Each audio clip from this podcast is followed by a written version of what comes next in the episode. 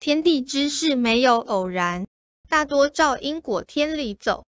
很多事情的发生是因果的循环，是过去本身行为所致。心性要端正，行得端，坐得正，否则这辈子会很辛苦。